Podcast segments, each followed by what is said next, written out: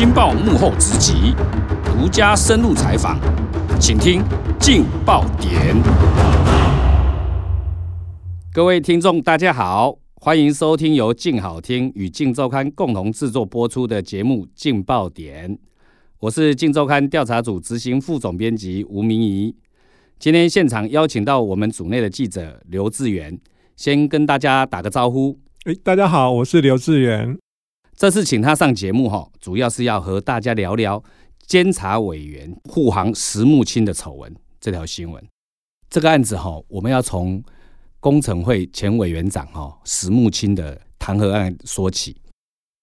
八月份的时候，监察院通过了石木清的弹劾案，但弹劾案过程中只讲到了石木清跟富商欧茂忠之间的不当的往来啦。他也有审理到他的案子啦，他有买他的股票啦，但仅止于此，他只限缩在石木清本人。那其实我们都知道，欧茂忠哈跟司法界往来非常密切。比如说他在涉及炒股的部分的一个案子，本来是重判的，后来改轻判了。另外，他还有一个他公司投资而欠下了三亿元的债款，本来是在台南地检署侦办中。结果，因为台南地检署把一个案子巧妙的侦结以后，让他免去了这三亿元，不用还。种种让人家觉得不寻常的地方，我们得到的消息，在整个司法体系里面，其实是有很多人提供他的协助，让富商欧茂忠才能够透过这些司法的关系，能够帮他的不管是债务也好，官司也好解套。所以，其实弹劾案本身。它只是冰山一角。那我们试着要知道，要把整个司法的黑幕给揭发，才能够对司法这些人员躲在角落里面，继续做一些见不得光的事情，让他们能够有一些警惕，对我们的司法改革才能够提供一些帮助。所以当时我们得到的消息是，还有更多的司法检调人员买了欧茂忠的股票。也跟他有一些案件上的往来，所以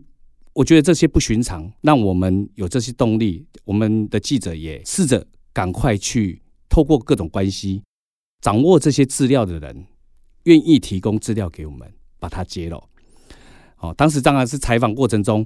大部分的人都不愿意把自己所知道的来跟我们透露，但是因为经过一些说服，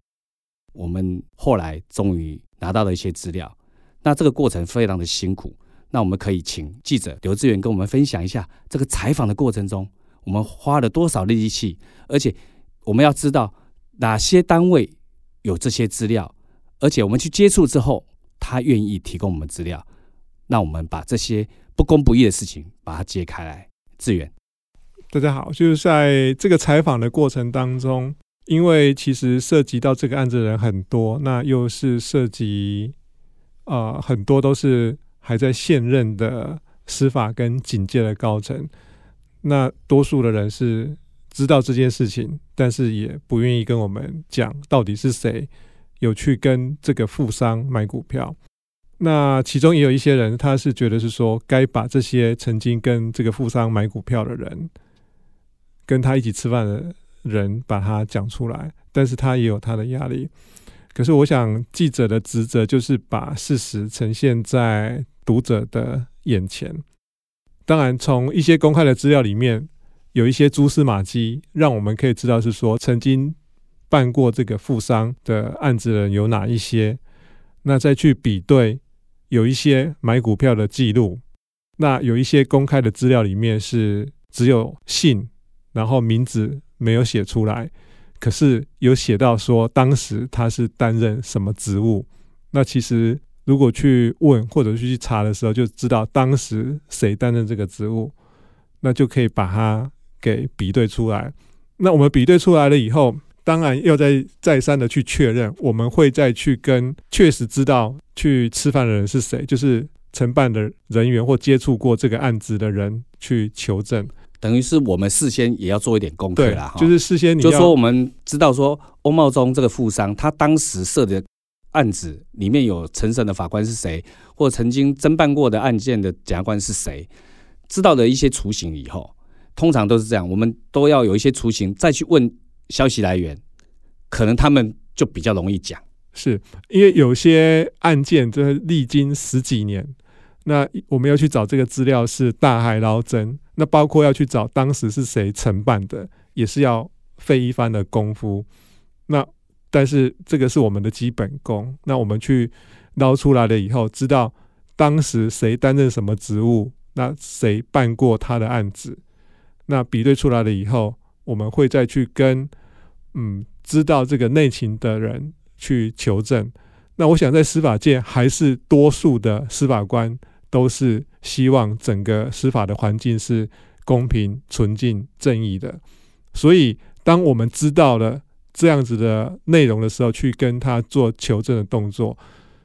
某些程度我们可以获得一些协助。但可是就是说，其实这个也不方便讲太多，因为我们必须要保护我们的消息来源。那比对出来了以后，我们勾勒出就是说，其实这个富商欧茂忠在警界、在调查界，就调查局这一边，跟检察界、跟法官，他都有很好的关系。那其实，在这样错综复杂的关系里面，再去比对他曾经涉及的案件，其实就可以找出一些其实不是那么寻常的侦办。以及审理的结果跟过程，那这也就是说，我们期待就是，当然每个人都希望是这个社会是公平正义的，那司法更应该是公平正义啦。那知道了以后，我们把这个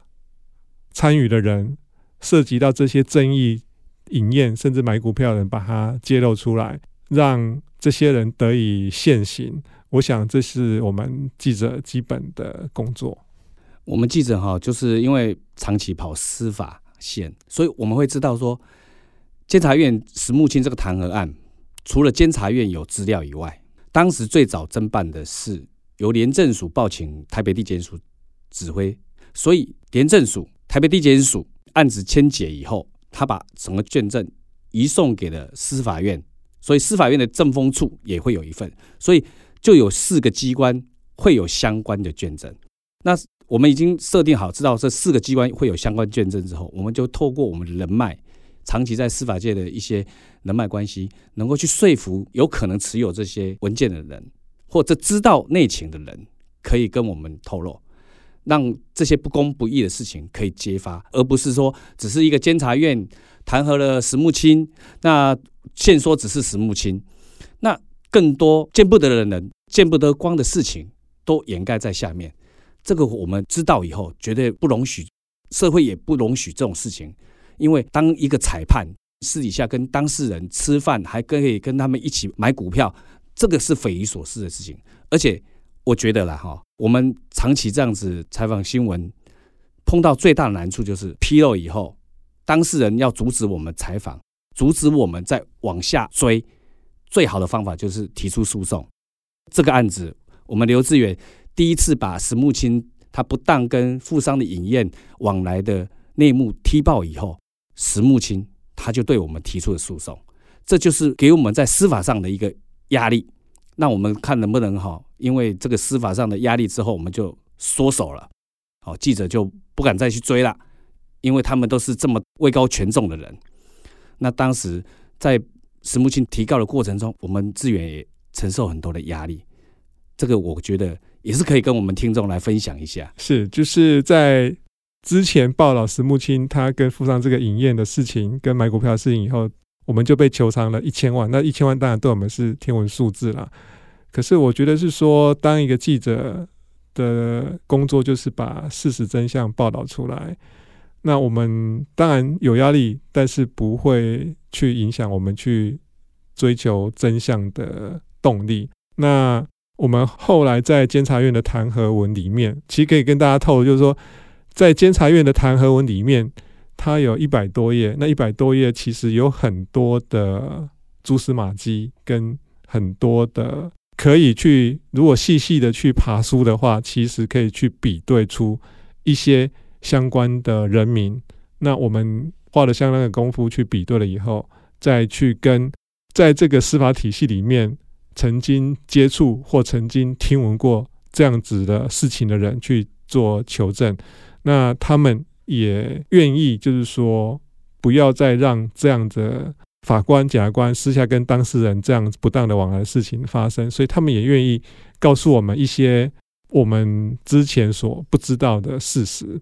那在这个过程当中，我们就把相关的营业名单跟买股的名单给拼凑出来，那就是呈现在我们报道里面。其实刚才志远讲了一个很关键的，就说监察院的弹劾文跟调查报告，他其实当天的记者会，他其实都有揭露。虽然上面有一些是圈圈版，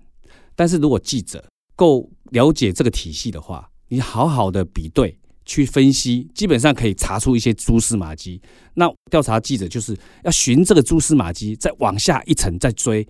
再去比对，再去问曾经承办过、经手过的人，其实可以兜出很多关键字、关键名字。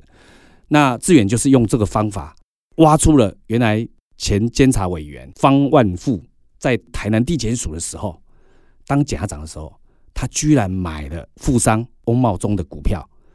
这是非常匪夷所思的，因为当时台南地检署帮了翁茂忠一个很大的忙，就是他有三亿元的债权，就是因为台南地检署做了一个结案的动作，让他这个三亿元债权不用还。他本来是投资了，亏了，欠了巴黎银行，巴黎银行他持有了欧茂忠他的三亿元的本票，反正就可以追偿的。但是，就是因为台南地检署认定那个本票是伪造的，是由欧茂忠他的财务副总自己去自首，说那个本票是他伪造的，就是因为这样子的一个认定，欧茂忠就不用还。这个过程中，很多很多的不可告人，或者说隐藏在整个调查报告里面。如果不是因为刘志远再去深入的追，再深入的挖，其实这这些黑幕就没办法诶浮出台面。因为有一些小技巧，比如说，呃，好像志远你也知道，好像是案子如果侦结以后，或者是卷宗，可能全部都会销毁，根本也不会被揭露的。是跟大家报告，就其实，在石木清这个案子到监察院以后，在第一次开会要弹劾的时候，是七票不同意，四票同意，其实是被否决的。那接下来要再开会，连续留会了三次，其实那时候我就觉得。很不寻常，就是这么样一个重大违失的事情，怎么会弹劾不通过？那当时就有人说啊，这一定是有人在护航。那我觉得监察委员一定都是经过总统提名，尤其当中有很多都是在法界或者是在政界都是德高望重，应该都是公正的，应该不会有这样的事情发生。但是就很离奇的，他就是没有通过弹劾。那直到这一届的立呃这一届的监监察委员上任了以后，十二票比零才通过。那其刚有跟大家提到，就是说他公布的弹劾文里面有讲到了一个很关键的姓，就是姓方。那他在其实，在弹劾的资料里面有写到方圈圈。当时我有点好奇，就是说，既然你是要把这个石木清弹劾，那又提到这么样关键的一个案子在台南地检署，为什么要把当时的检察长方万富把它写成方方圈圈？那我当然后来去比对，当时结案的时候